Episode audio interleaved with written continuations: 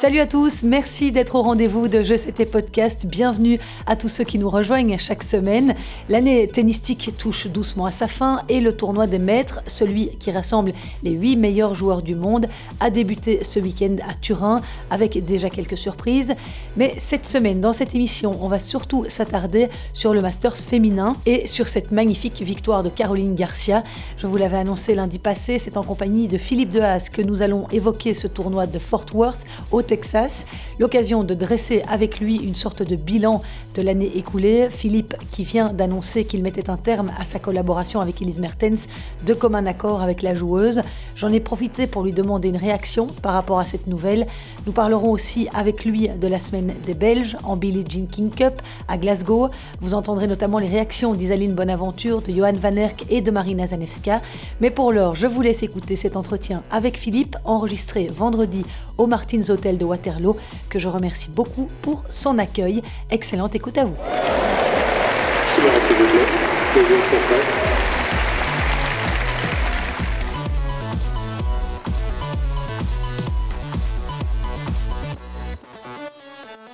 Bonjour Philippe. Bonjour Christelle, comment ça va? Quel plaisir de te retrouver. Partagé, après, comme, comme euh, à chaque tout- fois. Après toutes tes expéditions mexicaines Oui, c'est Et- là qu'on s'est eu pour la dernière fois au téléphone, tu te souviens? Oui. J'étais avec Elise Mertens. dans l'aéroport. Oui. Élise, tu ne l'accompagneras plus. Tu viens de m'apprendre ça. Qu'est-ce qui s'est passé? Donc tu, tu ne souhaites pas poursuivre la collaboration ou elle ne souhaite pas? Tu sais nous en dire plus brièvement? Je ne vais pas rentrer dans les détails, euh, parce qu'avant d'être du sport, c'est aussi, euh, malheureusement ou heureusement, de- du business, c'est un boulot. Et il faut que dans ce cadre, euh, l'employeur et l'employé soient contents et satisfaits. Et ici, on n'a pas réussi à se mettre d'accord, tout simplement, sur les termes du contrat. Donc on a décidé de- de ne pas continuer la collaboration. D'un petit regret quand même? Sportivement, euh, bien sûr, parce que je pensais qu'on était sur la bonne voie, vraiment. Enfin, en tous les cas, les résultats étaient là pour le montrer. Mais euh, il n'y a pas que ça qui intervient, évidemment, dans, dans ce boulot, comme on le sait. Multifactoriel, les raisons pour lesquelles ça peut s'arrêter. Et euh, voilà, se mettre d'accord sur les termes d'une collaboration, c'est capital. Ça ne s'est pas mis. Donc tu es de nouveau libre sur le marché ou bien no way? Alors non.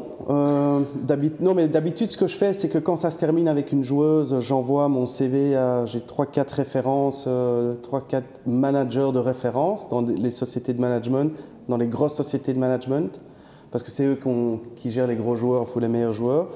Mais ici, non, je l'ai pas fait euh, parce que j'en ai pas envie, parce que mon actualité en Belgique est bien complète, euh, parce que j'ai envie de vraiment m'engager plus euh, euh, avec l'AFT aussi euh, qui me confie des missions très intéressantes sur la formation des entraîneurs, sur le suivi euh, de, ce qu'on appelle le Team Girls AFT. hein. donc on va vraiment travailler sur le développement euh, du tennis féminin au niveau du tennis francophone. Et moi, c'est un cheval de bataille, c'est quelque chose qui me passionne. Aujourd'hui, par exemple, j'ai passé toute la journée à Mons, j'irai demain matin aussi pour le Masters AFT. Donc c'est les quatre régions qui se rencontrent hein, dans les catégories un peu plus jeunes. Mais c'est passionnant de voir les parents, de voir les enfants, de voir le niveau. Donc j'ai envie de faire ça, j'ai envie de continuer à développer euh, Your Tennis School, j'ai envie de continuer à améliorer mes compétences en entraînement mental et j'ai envie de voir mes enfants. Donc je suis très très bien en Belgique et non, je ne repartirai pas.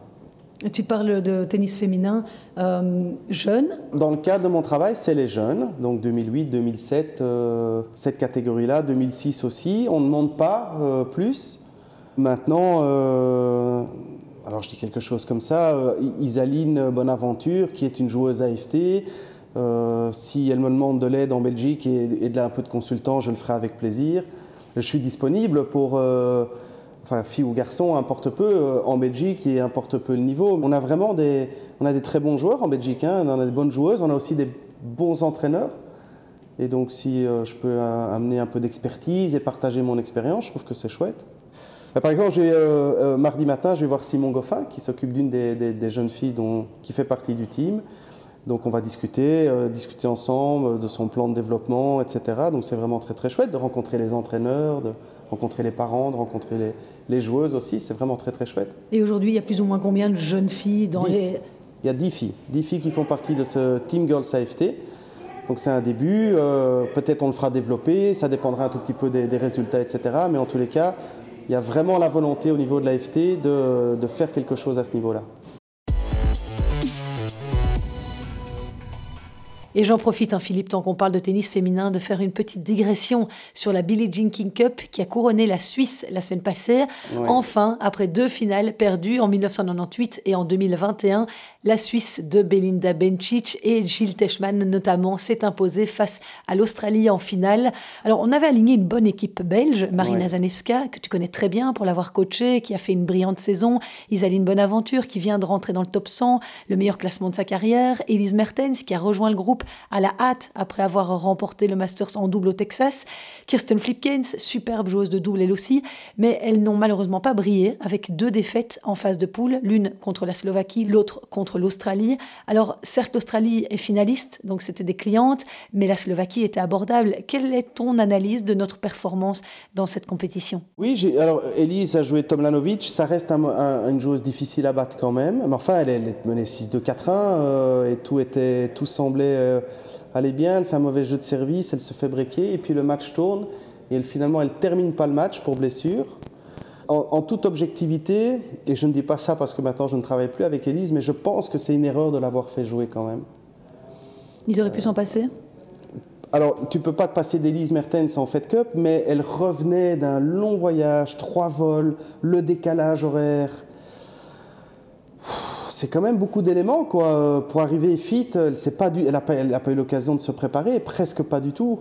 Oui, de, tester la surface. Oui, de tester euh. la surface, parce que c'est quand même les conditions, elles changent radicalement. Hein. Donc je me demande si, euh, si ça a été le bon choix de, faire jouer Elise euh, dans, ce match-là. Après, Allison revenait aussi de deux mois d'absence. Alors elle est fit, elle est là, mais elle n'a pas de match dans les pattes. Et on a à côté de ça Isaline qui est en pleine forme. Euh, ok, elle est moins bien classée, mais on a une fille qui a du rythme, qui avait montré des belles choses. Je me demande si c'était pas mieux. Euh, tu parles de la deuxième rencontre face à l'Australie. Euh, oui, c'est par rapport à l'Australie. Parce que ma réflexion, c'est qu'elle s'est un peu trouée sur cette première rencontre, mais peut-être que la deuxième, elle aurait été quand même vraiment mieux. Tu vois ce que je veux dire? Ouais. Eh bien, justement, je te propose qu'on écoute la réaction d'Isaline Bonaventure à la sortie de sa défaite contre Victoria Kuzmova de 6-6-7. Et je remercie au passage mes charmants confrères Yves Simon, Christine Anquet et Philippe de Hulf qui m'ont fait parvenir ces sons parce que j'ai rencontré quelques problèmes techniques. Je sais pas, euh, je, me dis que c'est peut-être cette décompression euh, euh, après, après avoir atteint cet objectif du top 100. je pense que ça a été énormément d'émotions à, gérer et, et, je pense que ça a peut-être un petit peu joué. et puis je pense que c'est une des premières rencontres où, où ben, je me rends compte que j'ai réellement ma place et que et qu'il y avait euh, la possibilité de jouer. Donc euh, c'est sûr que ça a pas mal joué. Euh, ouais c'est vraiment dommage parce que j'ai essayé du début à la fin et il y a vraiment pas un moment où j'ai pu libérer, où j'ai pu lâcher mes coups et c'est ça qui fait ma force, c'est ma puissance et et aujourd'hui bah j'étais clairement pas la patronne sur sur le cours. Et Marina, depuis qu'elle a obtenu la nationalité belge, c'était en 2016, elle n'a pas joué souvent sous les couleurs nationales. C'est la deuxième fois, je pense. Euh, oui, elle avait joué contre la Russie, elle avait joué contre Daria Kazatkina. Elle a perdu en 3-7 en Russie. Et ici, ouais, c'était son deuxième match, je pense. Contre qui elle joue ici, rappelle-moi? Euh, C'était Schmidlova. Elle perd en 3-7. Ouais, Elle prend le premier 7-5 et elle perd les deux autres 6-2, 6-3 Marina. C'est vrai que c'est jamais évident hein, de jouer pour son pays, de porter les couleurs de la Belgique. En tout cas, elle était très déçue, Marina Zanevska, après cette défaite contre Schmidlova, d'autant qu'elle est revenue dans le premier set alors qu'elle était menée 2-5, donc elle a vraiment tout donné sur le terrain. Je te propose d'écouter sa réaction après sa défaite dans le deuxième simple contre la Slovaquie. Um, there are lots of there was like lots of moments where it was very very tight and it could go both ways. Il y avait beaucoup de moments où c'était très serré et ça aurait pu tourner dans un sens ou dans l'autre. Peu importe où on était les scores pendant le match, j'ai juste essayé de me battre pour uh, revenir.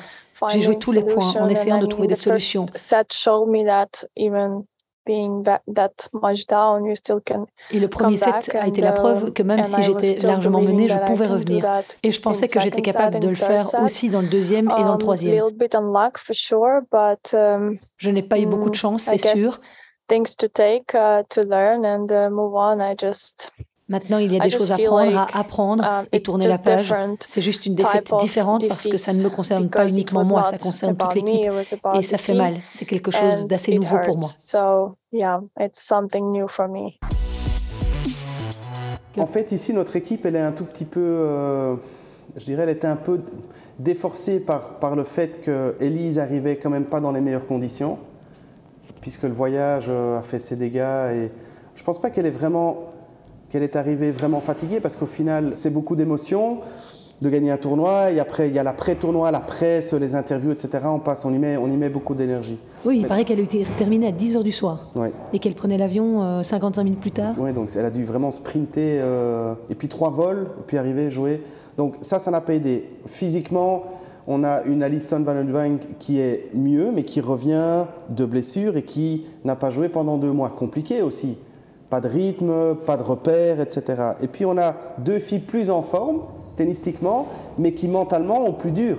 Isaline et, Marina ont ce point commun d'être de temps en temps un peu rattrapées par leurs émotions, mais elles sont, je suis sûr, tennistiquement, elles auraient été meilleures que les deux autres qui, qui pour les raisons que je viens de citer, n'ont pas réussi à performer comme elles auraient aimé. Donc c'était finalement un choix difficile pour, pour, le, pour le coach hein, au niveau de la stratégie de choisir l'un ou l'autre. Mais après voilà, ça c'est à la Fed Cup, là, la Coupe Davis, il euh, faut faire des choix, après il faut assumer. Oui, c'est toujours délicat hein, ces choix. C'est vrai que faire jouer Alison plutôt qu'Isaline ou Marina est discutable, mais pour Elise Mertens, tu peux difficilement t'en passer, même si elle n'était effectivement pas du tout dans les bonnes conditions au lendemain du Masters.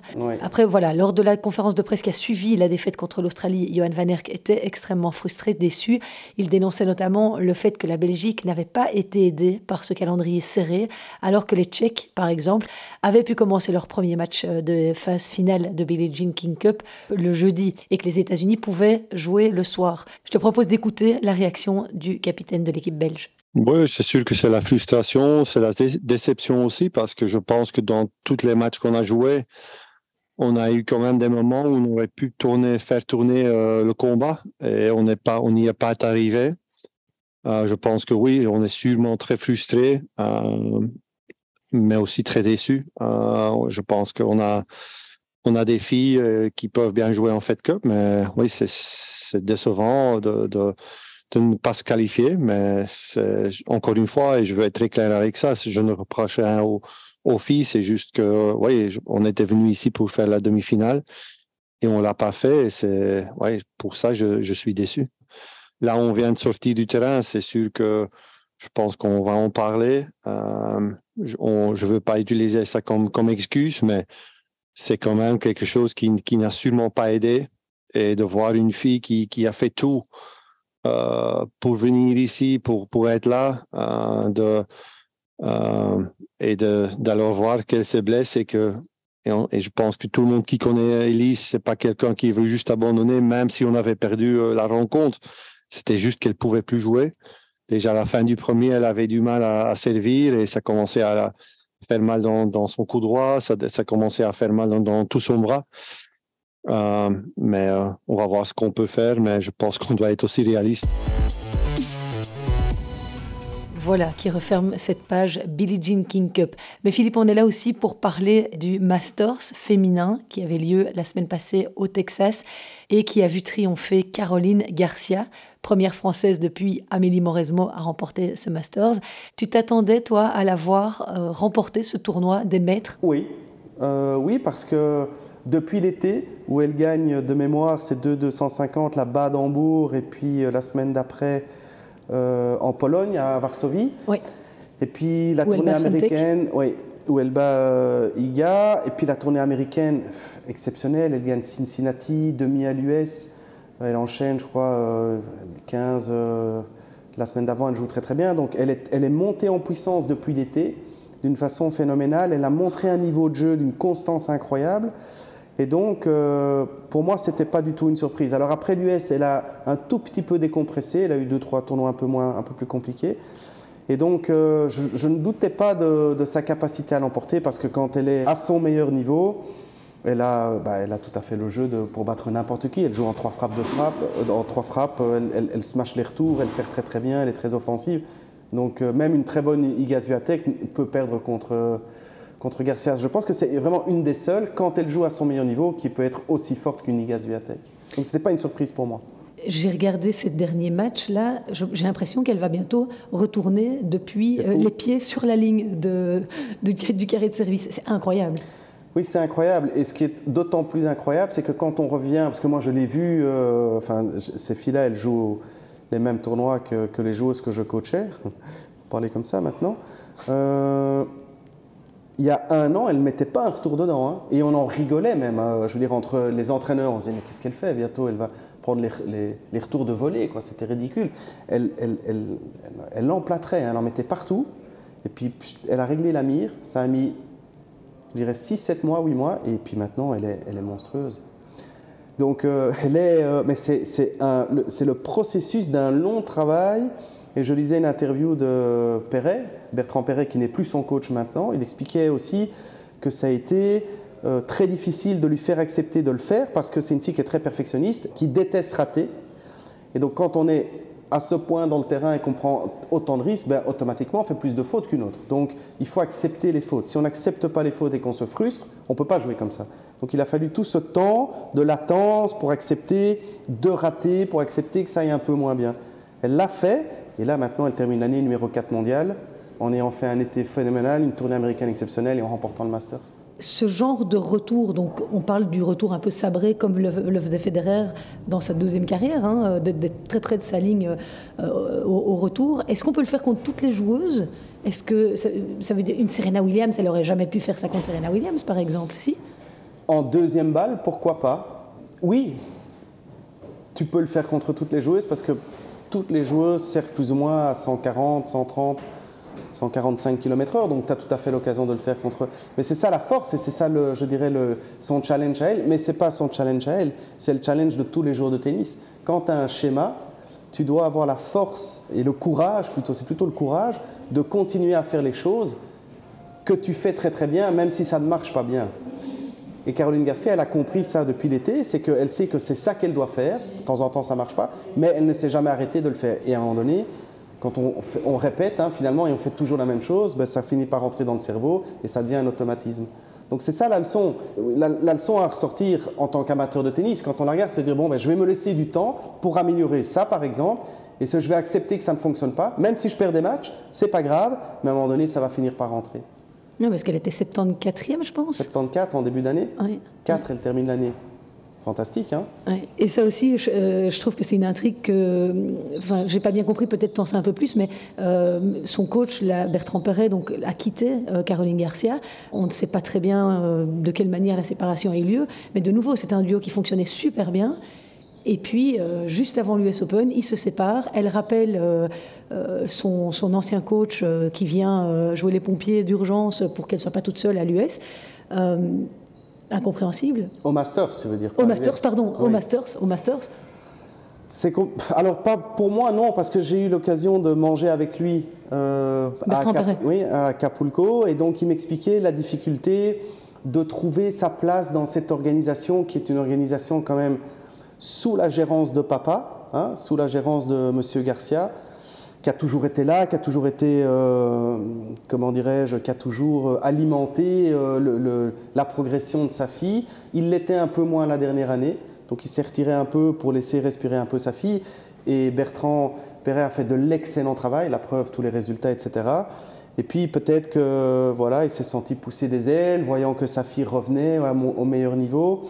Et moi, je l'avais senti, euh, et je l'ai vu aussi pendant les entraînements où je trouvais que le papa était vraiment très très présent, à juste titre. Hein, je ne juge pas le fait d'être présent ou pas présent, mais je peux comprendre que comme pour un entraîneur, le terrain c'est quand même euh, une zone euh, où il faut pouvoir travailler. Et quand on se sent observé ou jugé, ou bah, à un moment donné, ça devient compliqué. Mais en tout cas, Caroline Garcia de bon augure pour 2023 parce que c'est, euh, on a l'impression une surface comme l'Australian Open, euh, c'est aussi quelque chose qui lui convient bien. Elle a d'autres atouts, elle a un service incroyable. Elle a fait, je ne sais pas, je crois qu'elle est numéro un au niveau des aces euh, sur l'année euh, et je pense qu'elle a le plus grand nombre de victoires après Swiatek. Donc ça veut dire qu'elle pourrait en 2023 euh, faire un peu comme Mauresmo avait fait quand elle avait gagné le Masters en 2005. Après, elle avait fait euh, gagner l'Australian Open et gagner Wimbledon en 2006. voilà peut-être la porte ouverte pour, euh, pour Caroline. Tu la connais un peu, toi, euh, sa personnalité euh? Alors c'est marrant parce que oui, je la croise depuis toujours et je la trouve beaucoup plus ouverte maintenant, souriante, avenante. Quand Élise a gagné son à Monastir, elle est, elle est venue nous féliciter. Elle est, oui, je la trouve beaucoup plus heureuse qu'avant.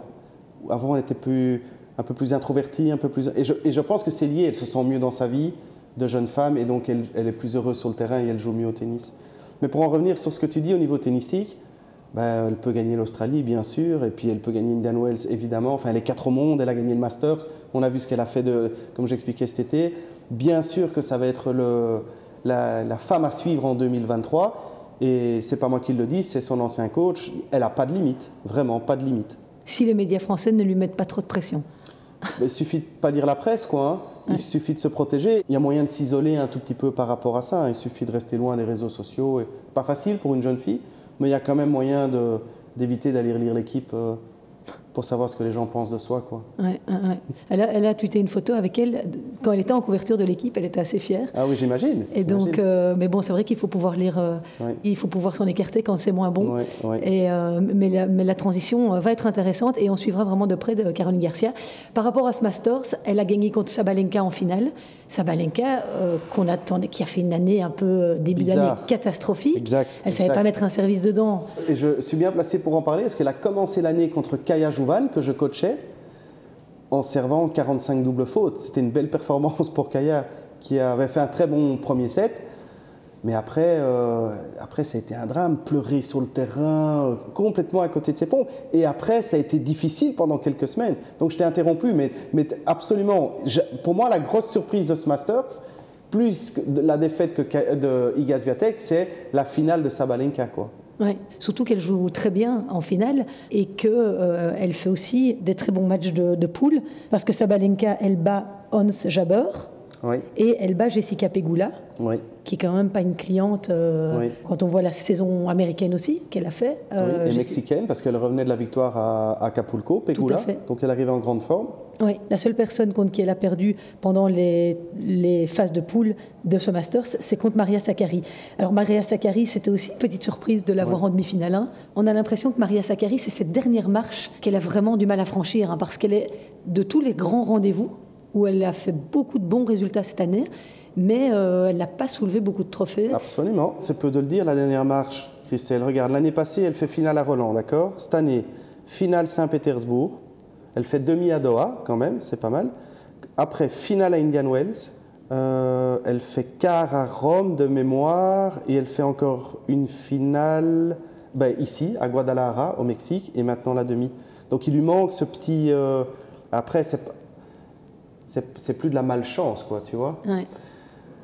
Mais parce que c'est aussi une joueuse très complète ouais. et au physique un peu de Caroline Garcia. Hein. Oui, oui, très costaud. Mais elle joue vraiment sur ses qualités physiques. Alors, elle est moins complète qu'une Caroline Garcia. Enfin, elle est moins explosive qu'une Caroline Garcia. Enfin, elle est explosive physiquement, mais dans le jeu, Zachary, elle doit travailler le point, tu vois. Elle, je reprends l'expression de, mon ami Simon Goffin, elle doit poncer hein, pour gagner le point, quoi. Elle doit travailler la balle, elle doit la gratter, elle doit courir, elle doit ramener. Là où Garcia, elle peut exploser la balle en une frappe de n'importe où dans le terrain. Donc c'est pas le même jeu, mais ils ont des qualités physiques qui sont un peu similaires. Après, Zachary, c'est un peu comme Kazatkina pour moi. C'est des filles qui ont un tennis où il manque quand même l'essentiel pour aller chercher un titre. C'est-à-dire quoi De la variation? De, de, de, la puissance, quoi, de, de, la capacité à frapper fort, à faire beaucoup de points gagnants. C'est plus compliqué. Parce qu'elles n'ont pas non plus beaucoup de variations, ces deux filles-là. Alors, euh, Kasatkina, elle en a beaucoup. Hein. Oui. Ah oui, elle, elle, elle, elle, slice, elle utilise son coup droit, elle ouvre le terrain avec le coup droit, tu vois. Mais elle travaille le point. Donc, c'est des filles qui asphyxient l'adversaire. Vraiment, ça, la stratégie. On ramène, on fait travailler. Maintenant, Kasatkina qui travaille avec un coach espagnol, c'est du tennis espagnol. Elles viennent pas beaucoup au filet, quoi. Je elles viennent pas, non, elles viennent pas beaucoup au filet, okay. mais, mais, elles trouvent des trajectoires, des zones et des effets qui varient. C'est dans, okay. dans, ce sens-là, ça met de la variété. Une fille comme Sabalenka, par exemple, elle varie pas. Elle met des grosses lattes et des cartouches, coup droit revers, à fond surtout.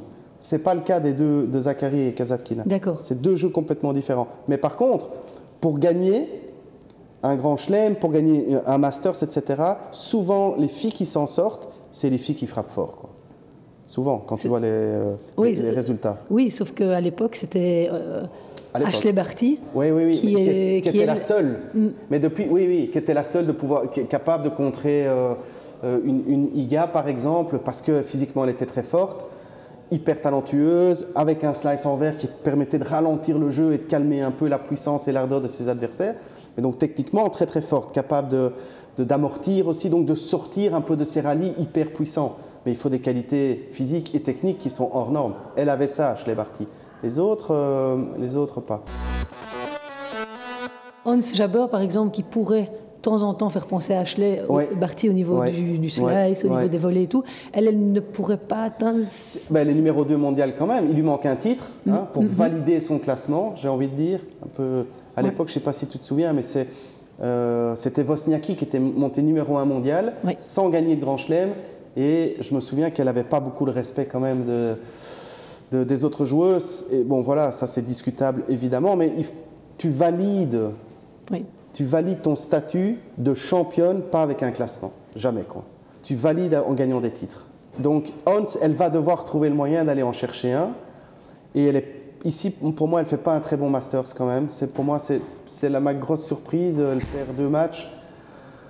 C'est un peu c'est un peu une déception. Euh, Peut-être elle est arrivée un peu fatiguée, mais euh, Ouais, le seul qu'elle gagne, c'est contre Pegula, ouais. contre qui elle gagne un 6, 6-3, 6-3, donc quand même après avoir perdu le premier assez lourdement. Et ensuite, elle perd contre euh, Sakari et contre Sabalenka. Mm. Sakari lui met 2 et 3. Et euh, Sabalenka, là, c'est plus disputé, c'est 3-6, 7-6, 7-5 pour Sabalenka. Donc là, il y avait quand même une belle bataille. Ouais. Euh, mais c'est vrai que moi, j'aime bien cette joueuse, Hans Jabber. Fantastique. Je- J'adore la- l'avoir jouée. En plus, elle est super sympa, il paraît, en dehors. Mais c'est vraiment, je pense que c'est la fille qui a le plus de fans dans le circuit. Et C'est un- absolument un amour de femme, d'une gentillesse, d'une humilité, d'une générosité. Elle est fantastique, Ah. absolument fantastique, rien à dire. Il y a besoin de ça dans le Ah tennis oui, aussi. oui, oui, oui, oui, absolument, absolument. Swiatek, on en a parlé un tout petit peu. Incontestable numéro un mondial. Elle a terminé avec le trophée. Elle est passée un petit peu à côté de la fin de son Masters. On a l'impression qu'elle en avait un peu ju- jusqu'au-dessus Ouais. de la tête. hein. Je Mais pense quelle que année elle trop fait aussi, hein incroyable. Oui, elle, a- elle- elle est peut-être arrivée. à- C'était le petit tournoi de trop ou le gros tournoi de trop. Mais euh, oui, c'est c'est pas une surprise de la voir perdre quand elle a autant gagné. Franchement, elle a fait une année. euh, et honnêtement, je sais pas qui va aller la chercher. hein. Là, je crois qu'elle a 5000 points d'avance sur la deuxième. faut regarder. Elle est juste meilleure que tout le monde en fait. Ouais. Pas vraiment. Enfin, si, c'est ses qualités physiques qui fait qu'elle arrive à frapper la balle comme elle la frappe. Que son coup droit, il n'est pas très beau. euh, elle n'a pas, un- magnifique tennis. Mais bon, elle est, elle est, elle rate pas. Elle frappe fort. Son coup droit fait des dégâts incroyables. Mentalement, ouais, c'est une fille qui est complètement, euh, complètement dans son projet. Donc pour moi, Iga Swiatek, oui, il y a personne, personne serait capable d'aller la chercher. Alors c'est pas très grave s'il ne l'a pas gagné ici. Elle va en gagner beaucoup d'autres. Est-ce que c'est le tournoi de trop, ce, ce Masters de fin d'année? Parce que où est-ce qu'on le situe dans l'importance? On parle parfois de cinquième grand chelem. C'est quand même euh, un tournoi à qui les filles attribuent une grande importance quand même. Alors, il est capital pour ceux qui, qui jouent la course. Et donc, sur le circuit, si tu es 35, tu n'y penses même pas et ce tournoi n'existe pas. Tu vois, donc c'est vraiment un tournoi pour l'élite. Il a, ça de, spécifique. Ça veut dire que quand on arrive sur la fin de la saison, euh, tu vois, ah, c'était terrible parce qu'à Acapulco, il y avait 16 filles, 16 filles qui, pouvaient jouer le Masters. Il y avait une tension, une pression, ça ne parlait que de ça pendant le tournoi. Ah oui. Les coachs entre eux, ils calculaient si elle perd premier tour, alors elle n'a plus de chance, mais par contre si elle, c'était incroyable de voir que le- les sujets de discussion, tu- ne peux pas, tu n'y penses pas hein, quand tu vois ça de l'extérieur. C'était uniquement pour savoir qui allait se qualifier pour le Masters. Donc quand ça te concerne, tu es très excité, tu es très motivé.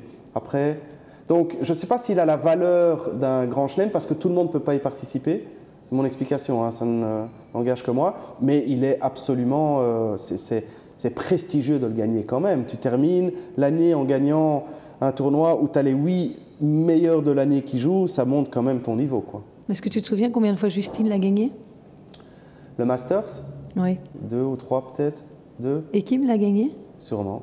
Ouais, Justine l'a gagné deux fois et Kim trois fois. Suis pas très bon dans les quiz. C'était une euh, petite parenthèse pour voir si tu étais fort en quiz. J'avais justement un quiz musical la semaine prochaine, mais Non, je ne m'invite pas. t'inviterai pas. Non, m'invite pas. Ok. ok.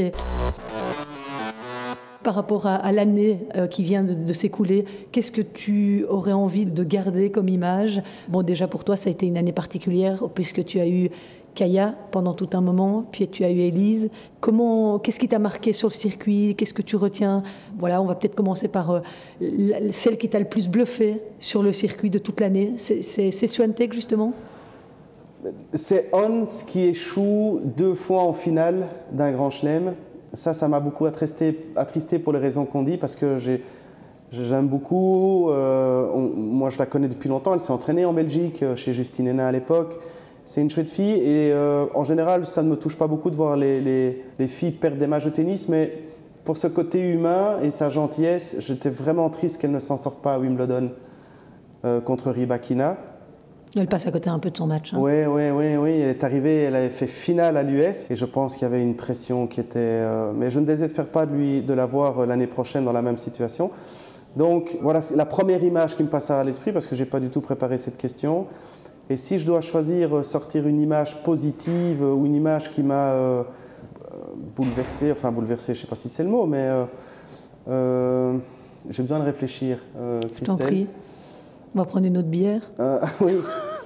Euh, ouais, tu parlais d'Iga, mais c'est sa supériorité, quoi. C'est. euh, Le, elle- tennis se cherchait une nouvelle patronne. Et au moment où Ashley Barty prend sa retraite au milieu de l'année, enfin au début de l'année, au mois de mars, un peu après l'Australian Open, hein, qu'elle a pris sa retraite, euh, on se dit qui va pouvoir lui succéder? Est-ce que Iga Swiatek est vraiment légitime? On se posait la question à ce moment-là. En, tout cas, ça, ça circulait un petit peu. Bah là, elle a prouvé euh, qu'elle était euh, la patronne, la nouvelle patronne du circuit. Oui. Après, est-ce que. On en discutait euh, quand on, on- on regardait le match, la finale du, du Masters. C'est la patronne, mais c'est une patronne, je trouve, qui manque de charisme, qui manque, qui manque de personnalité. difficile de s'identifier. Donc oui, en termes de chiffres, en termes de résultats, elle est là et c'est pas discutable. Après, le tennis, c'est aussi du spectacle, c'est du show. euh, les gens vont voir et, je parle d'identification, mais c'est capital. Les petites filles qui vont regarder. Est-ce que tu as envie de jouer? Est-ce que tu as envie de regarder? Est-ce que tu as envie de, faire comme Iga Swiatek? Voilà, c'est ça, ça, c'est la question, mais il faut se la poser parce que le, le tennis féminin, comme tu le disais, se cherche des locomotives, hein, se cherche des, des filles à suivre et, et donc c'est égal. Alors après, est-ce que, est que l'Australienne euh, Ashley Barty. Ashley Barty avait ces qualités-là, je, je n'en sais rien, mais en tous les cas, quand on voyait euh, Serena, parce que alors Serena, c'est, mais, mais je parle même pas de cette époque-là. Il y avait euh, Sharapova, c'était des filles qui étaient incroyables. On peut parler de Justine Kim. Je trouvais qu'il se passait plus de choses, moi. Et dans le top 20, comme ça, tu vois des filles qui pourraient être les locomotives dont tu parles, qui ont plus de personnalité, qui ont plus Ben, de... je trouve que Coco Gauff, quand même, elle a, elle a quelque chose. hein, euh, alors, elle est encore très très jeune et elle doit apprendre à, à montrer et à s'exprimer plus, mais, mais je trouve que c'est une fille qui, qui a quand même quelque chose, euh, quelque chose d'intéressant. On a tendance à oublier qu'elle a 19 ans. hein. Elle a 19 ans, oui, hein, et là, tu as vu tout ce qu'elle a déjà fait, quoi. Et elle est là, hein, elle est. euh, Bah, Elle était au Masters. ouais, elle est au Masters. On n'en a pas parlé. les- Elle a- par, par contre, elle n'a pas Ouais. gagné un match de, Non, de mais poule. bon, à 19 ans. Ouais. Donc Coco Gauff, je la trouve vraiment intéressante. Euh, mais ok, moi je te pose la question, cite-moi les 8 et dis-moi euh, avec quel poster tu accroches et tu mets dans ta chambre. Moi, déjà, j'accroche le poster d'un garçon, Oh, ok. de Roger, Ok, d'accord. non mais tu, dois, tu, as, tu as des enfants, tu achètes le poster de qui? Hans Jaber. Ouais. Elle, pareil, c'est vraiment, euh, comme tu disais, Ouais. au-delà du tennis, qui est. euh, J'aime bien parce qu'il est plus varié. J'aime bien la manière dont elle fait des trucs que personne d'autre sait faire. Donc, c'est ce côté-là, et c'est pas juste une puncheuse du fond du cours qui, qui frappe dans tout et pff, après, après trois jeux, t'as plus envie de regarder. Je trouve qu'il y a toujours quelque chose d'un peu magique qui sort de sa raquette. C'est vrai. Et, euh, et puis la personnalité, le fait que tu dises, que tu confirmes qu'elle se soit vraiment Ouais. euh, quelqu'un de très humain. Donc euh, oui, c'est vrai parce que Maria Sakkari, j'aime beaucoup Ouais. aussi. Je trouve qu'elle a une bonne, euh, bonne mentalité, bonne tête. J'aimerais bien aussi l'avoir gagnée comme Ons. Je trouve que c'est les deux Je partage. loseuses, entre guillemets, gentiment parlant, de cette année. et voilà, il y en a une dont on n'a pas parlé, que tu connais très bien, puisque tu l'as coachée longtemps, euh, durant cette Daria euh, Kazatkina. Oui, et, et j'étais triste hein, parce qu'elle perd 7-6 au troisième contre Garcia pour le match de la qualif. Garcia va s'envoyer le tournoi. Alors, est-ce que Daria aurait pu s'envoyer le tournoi? Je ne sais pas. Mais euh, ouais, elle fait une super année. euh, elle fait une super année. Elle a toujours été très très dure contre les filles qui frappent fort et ça se confirme à chaque fois. Quoi qu'ici, elle n'était pas loin. Je pense qu'il lui manque aussi cette. euh, Mais derrière, moi, je trouve que c'est vraiment pour les pour les entraîneurs, c'est vraiment. Moi, j'ai vécu cette expérience en disant waouh, il y a quand même vraiment plusieurs chemins et plusieurs routes pour progresser au tennis.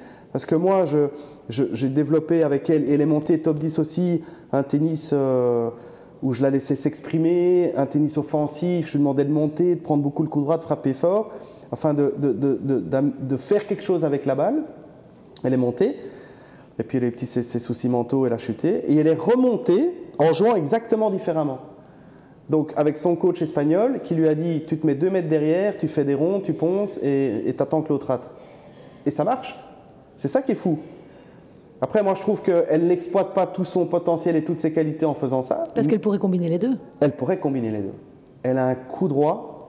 Alors, il est efficace parce qu'elle le gratte très très fort, mais je trouve qu'il n'est pas assez efficace sur dur. Sur dur, ça ne sert C'est pas que ça sert à rien, mais il pourrait être beaucoup plus efficace sur dur. Donc ça marche très bien sur terre. Demi-finale à Roland cette année, par exemple. Très bien joué à Rome aussi. Donc sur terre, c'est super. Mais la le problème, c'est que 80% de la saison, c'est sur dur. Mais est-ce que c'est pas aussi parce que les surfaces dures sont de plus en plus lentes, les rebonds sont. Oui, c'est lent, mais c'est quand même plus rapide que la terre et, que le, et, et le, et le rebond est moins haut quand même, tu vois. Mm.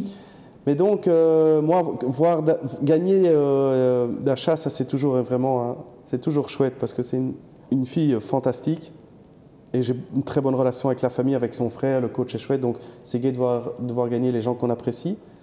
Et oui, elle n'est pas passée loin là, oui. Et donc euh, voilà, dans les highlights de l'année, enfin dans les, les moments dont on se souvient, ben, il y a eu évidemment euh, cette retraite d'Ashley Barty qui perso me manque terriblement parce que j'adorais son jeu également.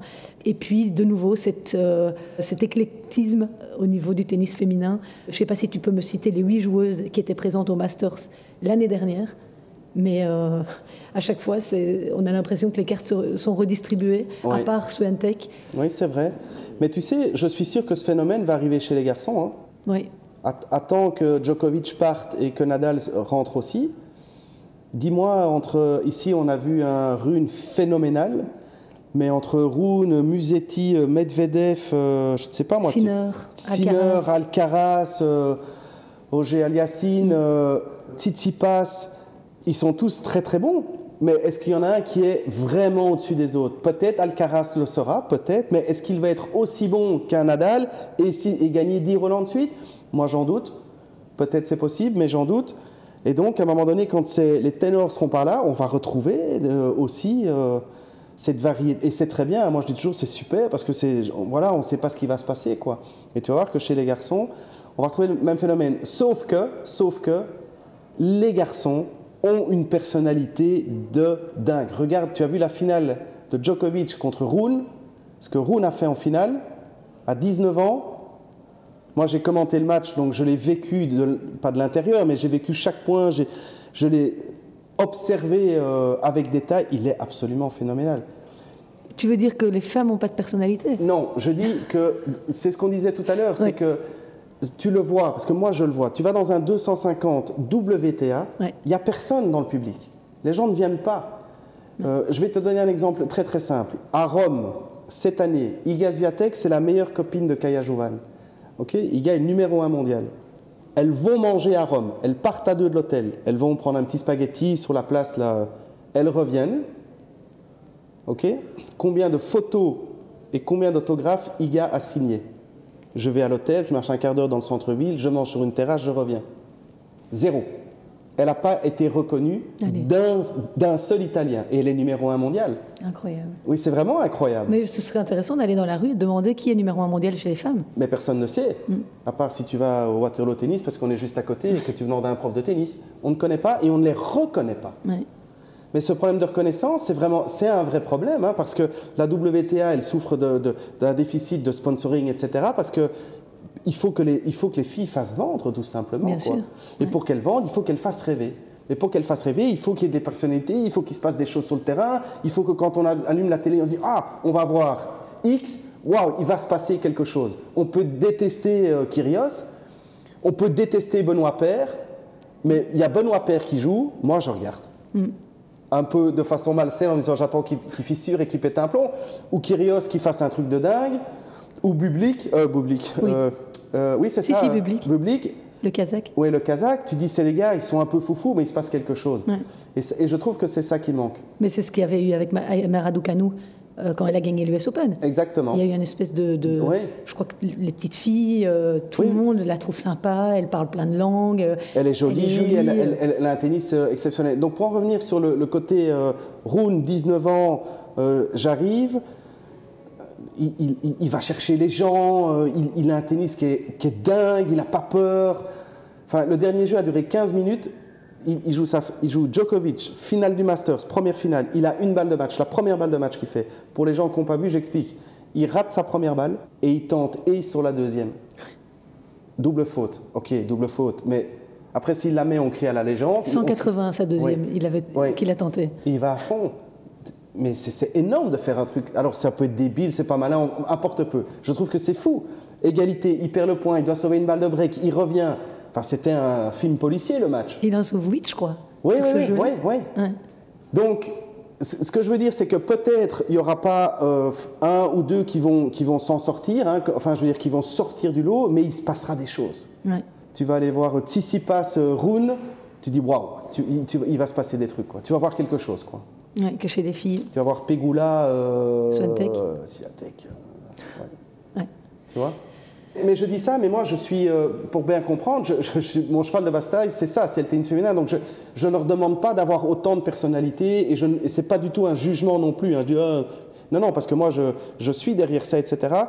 Je dis juste que cette réalité-là empêche un, développement vraiment, je dirais, plus facile ou, plus important du tennis féminin aussi, parce que malheureusement, c'est difficile de se passionner pour tous les matchs tout le temps, quoi. Ouais.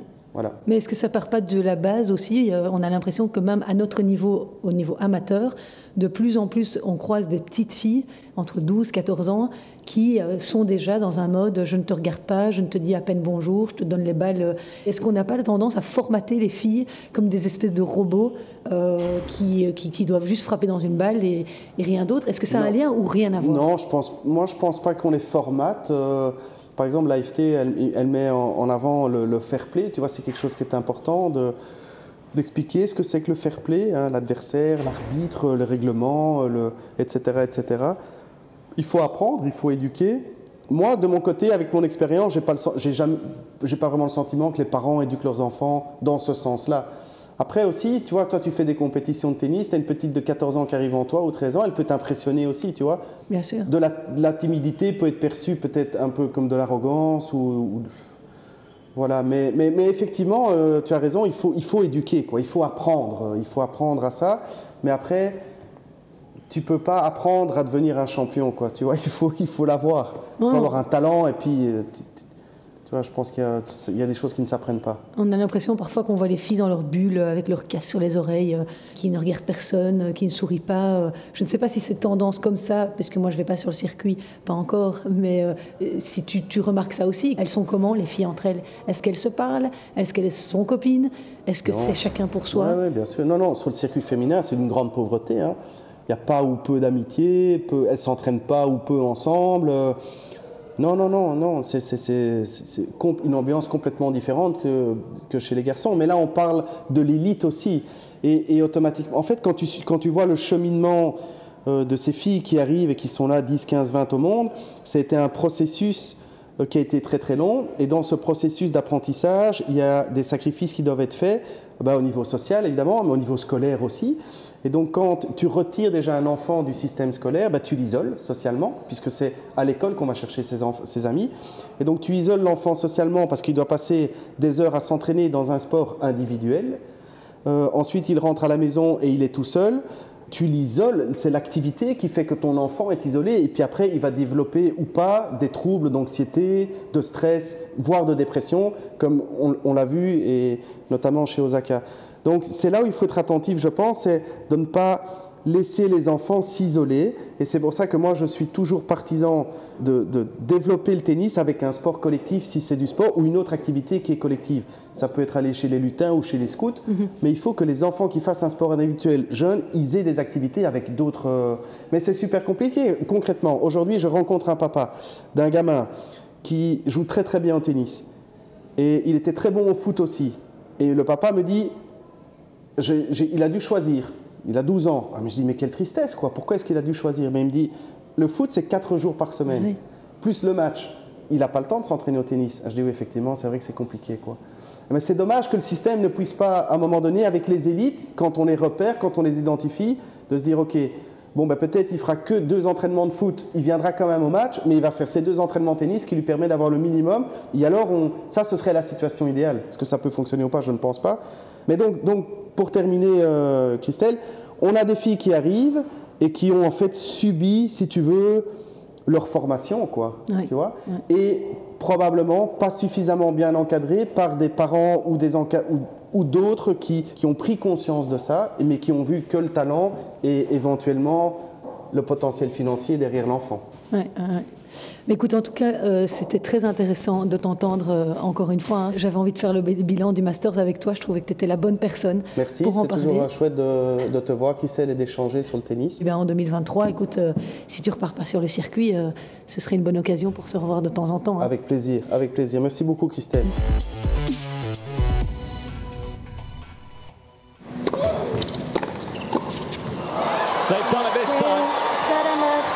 What a win for this dynamic duo.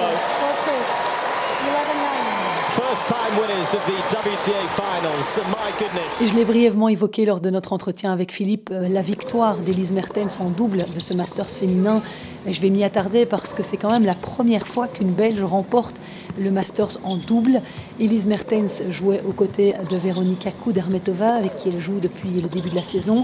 En finale, elles ont battu les Tchèques Siniakova et Kreshikova, qui sont tenantes du titre et tête de série numéro 1. Mertens et Kudermetova se sont imposées dans un match au suspense insoutenable, 6-2, 4-6, 11-9 dans le super tie-break, alors qu'elles étaient menées 2-7. Au classement WTA du double, Kudermetova figure à la deuxième place mondiale et Mertens à la cinquième. Et après les femmes, place au Masters masculin cette semaine. Les premiers matchs ont eu lieu dimanche à Turin en Italie. Alors pour vous planter le décor, si vous n'avez pas suivi le tirage au sort, on retrouve dans le premier groupe, le groupe vert, Rafael Nadal, Casper Ruud, Félix Auger-Aliassime et Taylor Fritz. Dans le groupe rouge sont opposés Stefanos Tsitsipas, Danil Medvedev, Andrei Rublev et Novak Djokovic. Deux matchs du groupe vert ont eu lieu dimanche, je vous le disais. Le Norvégien Casper Ruud, quatrième mondial, s'est imposé 7-6, 6-4 face à Félix Auger-Aliassime, 22 ans et le plus jeune joueur de cette compétition. Plus tard dans la soirée, Rafael Nadal, deuxième mondial, a été surpris par l'américain Taylor Fritz, 9e, une victoire en 2-7, 7-6, 6-1. Taylor Fritz a été repêché hein, après le forfait de Carlos Alcaraz, numéro 1 mondial, à cause d'une blessure aux abdominaux, et l'américain participe pour la première fois au Masters, tandis que c'est la 11e fois depuis 2005 que Nadal prend part à cette compétition, qui ne lui est réussi décidément pas, puisqu'il n'a jamais gagné le Masters. Et dans cette rencontre, Taylor Fritz s'est montré très agressif en retour de service. Il est parvenu, l'américain, à bien tenir l'échange du fond du cours également. Dans le deuxième set, il a profité d'une grosse baisse de régime de Nadal en le breakant à deux reprises. On sait que l'Espagnol est en manque de rythme depuis l'US Open et sa défaite en huitième de finale face à Frances Tiafo. Il a disputé la Lever Cup pour rendre hommage à son pote Roger Federer. Puis il est devenu papa. Il s'était ensuite incliné au premier tour du Masters de Paris-Bercy contre Tommy Paul. Il manque clairement de repères pour aborder ce tournoi des maîtres, Raphaël Nadal. Il est désormais dos au mur, obligé de gagner ses deux prochains matchs contre Casper Ruud et Félix Auger-Aliassime. Cette rencontre entre le Canadien et euh, Nadal aura lieu mardi à 14h. Et Félix Auger-Aliassime, c'est aussi un coriace adversaire puisque c'est lui qui compte le plus grand nombre de victoires en indoor cette saison. Je vous rappelle que les deux premiers de chaque poule s'affronteront en demi-finale et qui sait si Rafa reprend du poil de la bête, on aura peut-être droit à une demi-finale Djokovic-Nadal, on peut toujours rêver. Et avant que les projecteurs se braquent sur les 8 meilleurs joueurs du monde, le Masters de la Next Gen, les joueurs de moins de 21 ans, s'est clôturé à Milan samedi et c'est Brandon Nakashima qui succède à Carlos Alcaraz. L'Américain de 21 ans, 49e mondial, s'est imposé en finale face au Tchèque Jiri Leeka en 3-7, 4-3, 4-3, 4-2. Oui, c'est une formule particulière et expérimentale, ce Masters de la Next Gen. Il joue en petit set. Nakashima n'a pas perdu un seul match de la semaine. En demi-finale, il s'était imposé face au Britannique Jack Draper. Il mérite donc amplement son trophée. Brandon Nakashima is magnificent in Milan. He becomes the 2022 Intesa San Paolo Next Gen ATP Finals champion. Alexander Zverev a donné de ses nouvelles. Vous vous souvenez, il avait été lourdement blessé à la cheville en demi-finale de Roland Garros face à Rafael Nadal et il n'a plus joué depuis lors. Eh bien, il a l'intention de participer à des exhibitions en décembre au Moyen-Orient avant de prendre part à la toute nouvelle United Cup, un tournoi par équipe mixte, un peu comme l'était la Hopman Cup, qui se déroulera en Australie du 29 décembre au 8 janvier, une compétition à laquelle participeront nos joueurs belges et Mertens et David Goffin. Ils sont tombés dans le groupe A, joueront à Perth, notamment avec la Grèce de Stefanos Tsitsipas et Maria Sakkari. Voilà pour les petites nouvelles de la semaine sur la planète tennis. Alors, avant de vous fixer rendez-vous la semaine prochaine pour le débriefing du Masters masculin de Turin, je vous proposerai ce mercredi un numéro hors série sur l'AFT Cup une compétition par équipe pour les jeunes, les tout jeunes francophones organisée par l'AFT et dont c'était la première édition ce week-end. J'ai été promener mon micro du côté de Mons et c'était vraiment une super organisation, chouette initiative. Ce podcast, pour tout savoir, sera en ligne mercredi. En ce qui concerne le Masters masculin, si vous voulez pronostiquer sur le futur vainqueur, n'hésitez pas à le faire sur mes réseaux sociaux. Alors moi, je vais mettre une petite pièce sur Novak Djokovic, évidemment. Vous allez me dire, je ne me mouille pas beaucoup, mais c'est vrai qu'il cherche à égaliser le record de Roger Federer qui l'a remporté six fois. Il en est à cinq titres au Masters Novak Djokovic. Après, il n'a plus gagné depuis 2015, donc euh, ce sera à voir quand même. Mais c'est vrai que quand on regarde un petit peu au niveau des adversaires, on voit pas bien qui pourrait le priver de ce titre. Venez me dire ce que vous en pensez, venez me donner votre avis sur les réseaux sociaux, Instagram, Facebook, Twitter. Je, cette podcast, on s'y retrouve quand vous voulez. Merci d'avoir été au rendez-vous et s'il vous reste une minute pour aller me mettre une petite cote sur Apple Podcast ou Spotify, ce serait super gentil de votre part pour m'aider à évoluer dans ce projet. Passez une excellente semaine. Merci d'avoir été en ma compagnie. Ciao